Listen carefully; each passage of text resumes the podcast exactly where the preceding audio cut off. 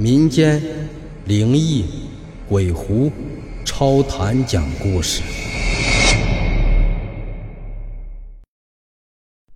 书接前文，一九八五年的九月，张明和刘秀秀分别乘坐不同的车次来到了哈市。他们是哈市农业大学农业工程系的新生，在车站上汇合的两个年轻人是一脸的喜气，分明是获得自由的轻松和对美好未来的向往。两个人是邻居。从前两个家庭走动的很频繁，后来不知不觉间断了来往。可是两个孩子心中的友谊从来没有间断过。小学到高中，张明和秀秀一直都是一个班级。张明小学时没少为秀秀出头，有一次自己把欺负秀秀的坏小子打了一顿，结果被老师批评啊都不算啥。回家还被老爸胖揍了一回，张明就见不得秀秀受半点委屈，看见秀秀的眼泪，他就有一种想拼命的感觉。只要秀秀对着他开心的一笑，他就像飘在云里雾里一样，觉得所有的付出都很值得。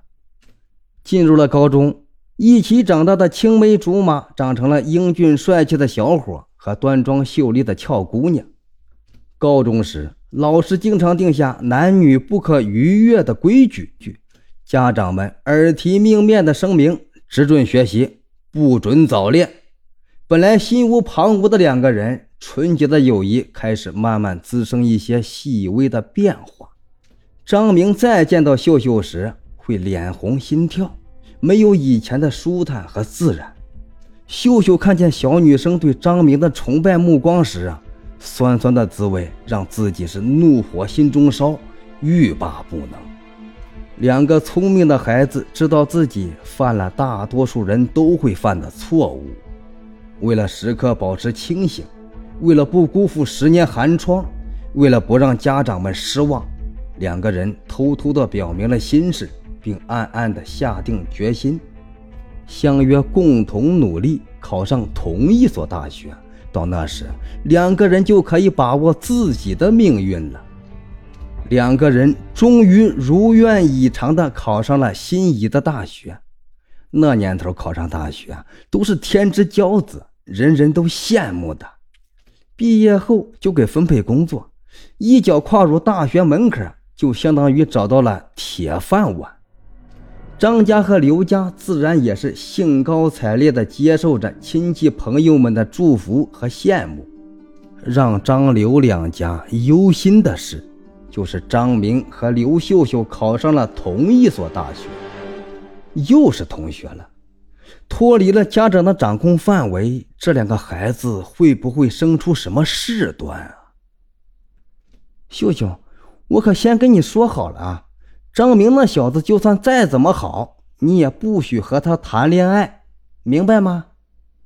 秀秀的妈妈每次假期都会对秀秀千叮咛万嘱咐。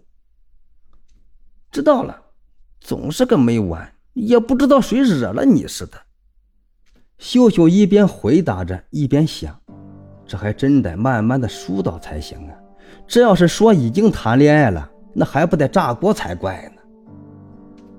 阿明，秀秀是个好姑娘，可是她爸爸妈妈对你有成见，谈恋爱的话可千万不能选她，要不然呢有你好受的，你知道吗？张明的妈妈也总是不停地告诫着。